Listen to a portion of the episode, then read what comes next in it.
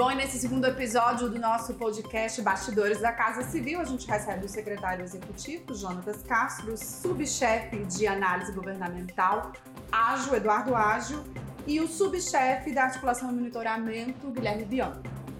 Já vamos começar falando da questão das enchentes.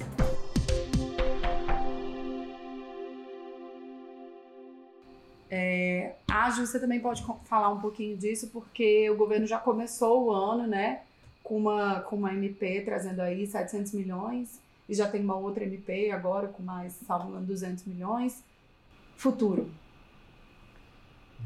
Eu começo então para o governo federal e a Casa Civil, por meio aqui da, da subchefia de articulação e monitoramento, a gente veio ajudando esse trabalho da Defesa Civil de coordenação entre os órgãos, tanto federais como o Ministério da Saúde, Ministério da Cidadania, Ministério da Infraestrutura, outros diversos ministérios que estavam participando. A gente vem monitorando, existem reuniões diárias, todas as 17 horas, todo, todo esse, esse grupo participa, vem uh, apresentando, olha, uh, vai uh, ocorrer uma maior chuva amanhã, depois da manhã em tal município, em tal região. Essas reuniões são aqui na Casa Civil? Não, as reuniões são em ambiente online, coordenadas pela Defesa Civil por meio do SENAD, é um órgão vinculado à Defesa Civil. Então, é, é, esse monitoramento é diário. Isso é importante que todo o cidadão brasileiro saiba que estamos cuidando de alguma forma nesse sentido.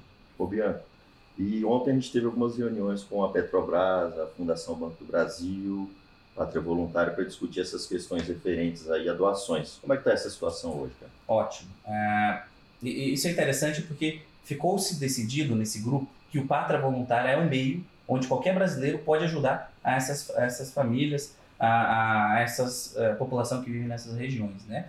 Então, uh, pode ser entrar em contato com o Pátria Voluntário, empresas, empresas estatais, inclusive, né? Quem, quem achar que puder ajudar. Quer dizer que além das MPs, que a gente já falou aqui, existe a possibilidade de estatais também colaborarem com recursos para socorrer essas cidades, esses estados? Perfeitamente. Qualquer estatal, qualquer empresa privada também. A Petrobras, inclusive, já Petrobras já anunciou que na reunião que o Bianco conduziu ontem que vai fazer doação para Bahia e para Minas. E aí a gente está esperando uma é, decretação de calamidade em outros estados para que a gente possa buscar o apoio da Petrobras pelos outros estados também. Então isso já está definido ontem, né?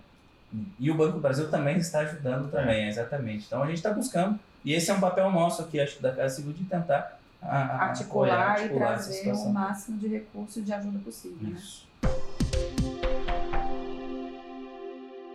queria, secretário Jonas, que você falasse um pouquinho como é que foi essa primeira reunião, porque da questão dos cruzeiros, né? A Anvisa deu essa determinação para que fossem interrompidos esses cruzeiros. E o senhor capitaneou aí a primeira reunião que foi com as empresas, né? Isso. Como é que foi essa reunião? Na verdade, na, a gente já chegou segunda-feira, depois do feriado, né? O Bianco participou também comigo. É, o ministro Gilson pediu para a gente fazer uma, uma reunião governamental com representantes do setor. É, com muita preocupação dos representantes do setor, em função de toda a mobilização que eles já fizeram, né, de vendas, de pessoas já inclusive prontas a embarcar em alguns cruzeiros. E a gente tinha a notificação da Anvisa que chegou para a gente na sexta-feira à noite, 31 de dezembro. E essa primeira reunião foi uma reunião para trocar impressões e nessa reunião o próprio setor, é, para que a gente tenha tempo hábil para avaliar melhor a situação, o próprio setor comunicou que iria é, suspender os cruzeiros até o dia 21. Então, a gente teve uma reunião com o ministro Gilson, representando o setor, vários ministérios, o Bianco participou também. A partir dessa reunião, já que eles fizeram um comunicado que iriam paralisar, a gente está conduzindo uma série de reuniões, o Bianco sabe melhor do que eu, creio que são 12 municípios onde a gente poderia ter a possibilidade ali dos cruzeiros chegarem né, na costa brasileira. Então, a saúde está coordenando uma série de agendas com secretários municipais de saúde. O grande problema estava sendo o desembarque de passageiros contaminados. Então, a saúde está conduzindo essa, essa discussão.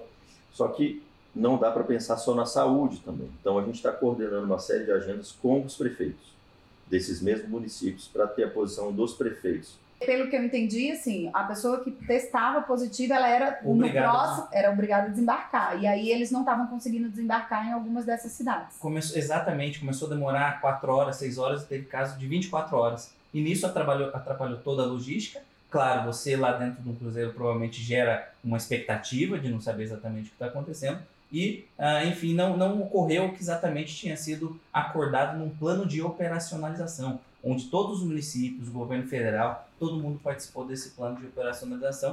Uh, e, enfim, isso tudo ocorreu. No momento, como o secretário Jonas trouxe, a gente tem feito essas reuniões agora, trazendo todo mundo de novo para a mesa, vendo se é possível. Olha, tem algum item do protocolo que ele precisa ser ajustado? Municípios, Anvisa, Ministério A Anvisa nem questionou isso, né? Porque, pelo que eu vi, a Anvisa acha que o protocolo é ok, o protocolo é bom, o problema é que foi esse problema na operacionalização. O protocolo é bom e é, é, é bastante. Ele funciona a Anvisa, Ministério da Saúde, todo mundo concordou com Tanto esse funciona que eles Cumprimento, né? conseguiram. Não teve cumprimento da- do acordo que foi Do, do acordo protocolo com, seguido, mas o com os acordo estados e municípios. Funcionou por dois meses, novembro perfeitamente, dezembro quase perfeitamente até o final de dezembro, onde ocorreu esse problema que a gente viveu aí nessa última semana, né? Então acho que é questão. Então, para voltar os navios, assim, o que que. A O gente que quer que- reafirmar o, o- o- que o pacto que foi feito seja cumprido.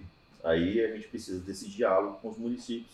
Não dá para tirar a razão deles, de Uhum. que, assim, de fato, para eles é sensível estar recebendo no território deles, eventualmente, pessoas que não são dali, que está levando o Omicron, Omicron ali para o município. É, então não dá para tirar uma certa preocupação que eles têm. Mas, por outro lado, foi feito um compromisso para os cruzeiros virem. Então, agora a questão é ter um equilíbrio, né? Precisamos seguir, mas vocês vão manter o acordo? Esse é o ponto.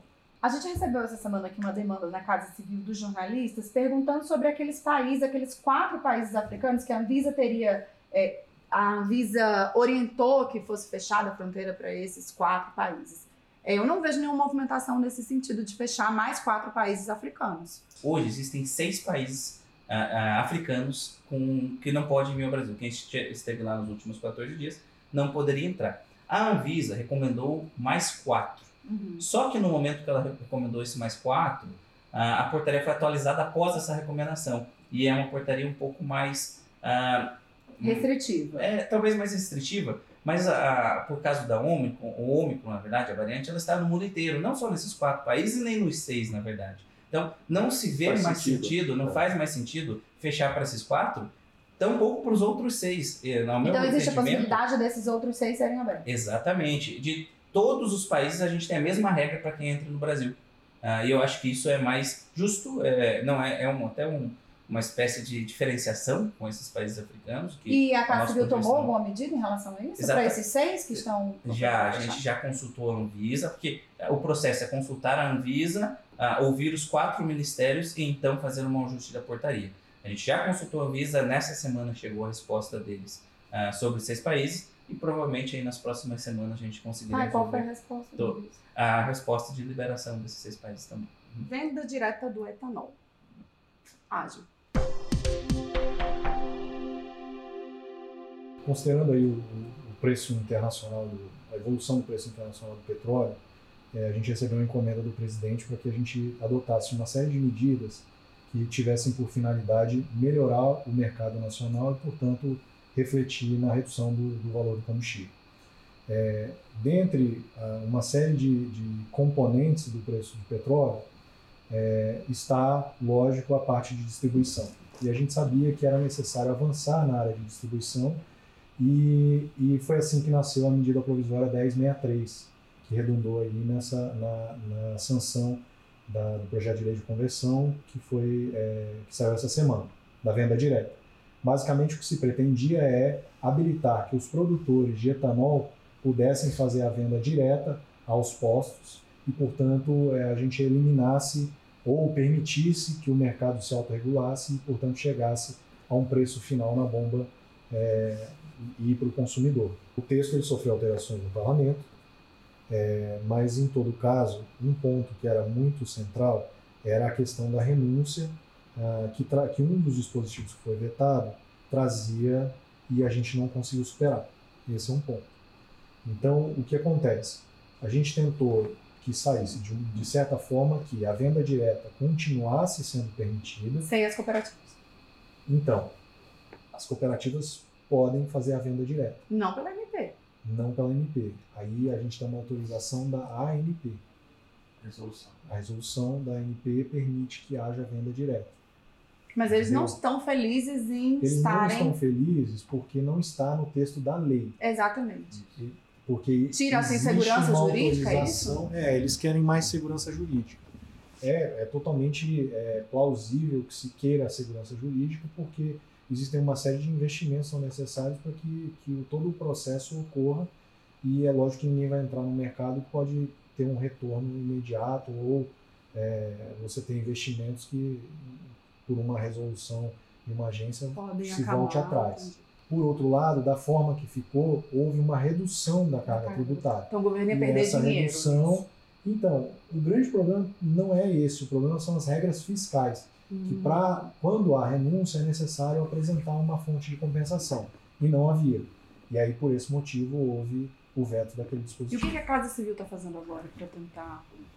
Então, é, a gente está fazendo uma série de reuniões com o setor para entender de que forma a gente é, é, melhor sai com uma solução que traga segurança jurídica para eles e agrada, agrade é, quem de fato vai empreender no setor e quem vai ser responsável pela redução do preço é, na bomba, que é exatamente o que o governo quer. É, eliminar as, uma série de, de questões que trazem gordura para o preço da gasolina, do, do etanol e, e do diesel.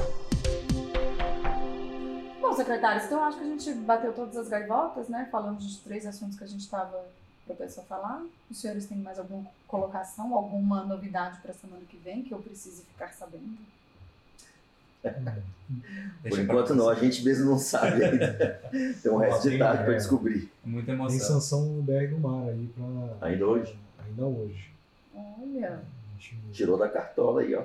olha! O que, que vai vir aí, Adi? Vamos ter Então. vetos? Ah, o mínimo possível.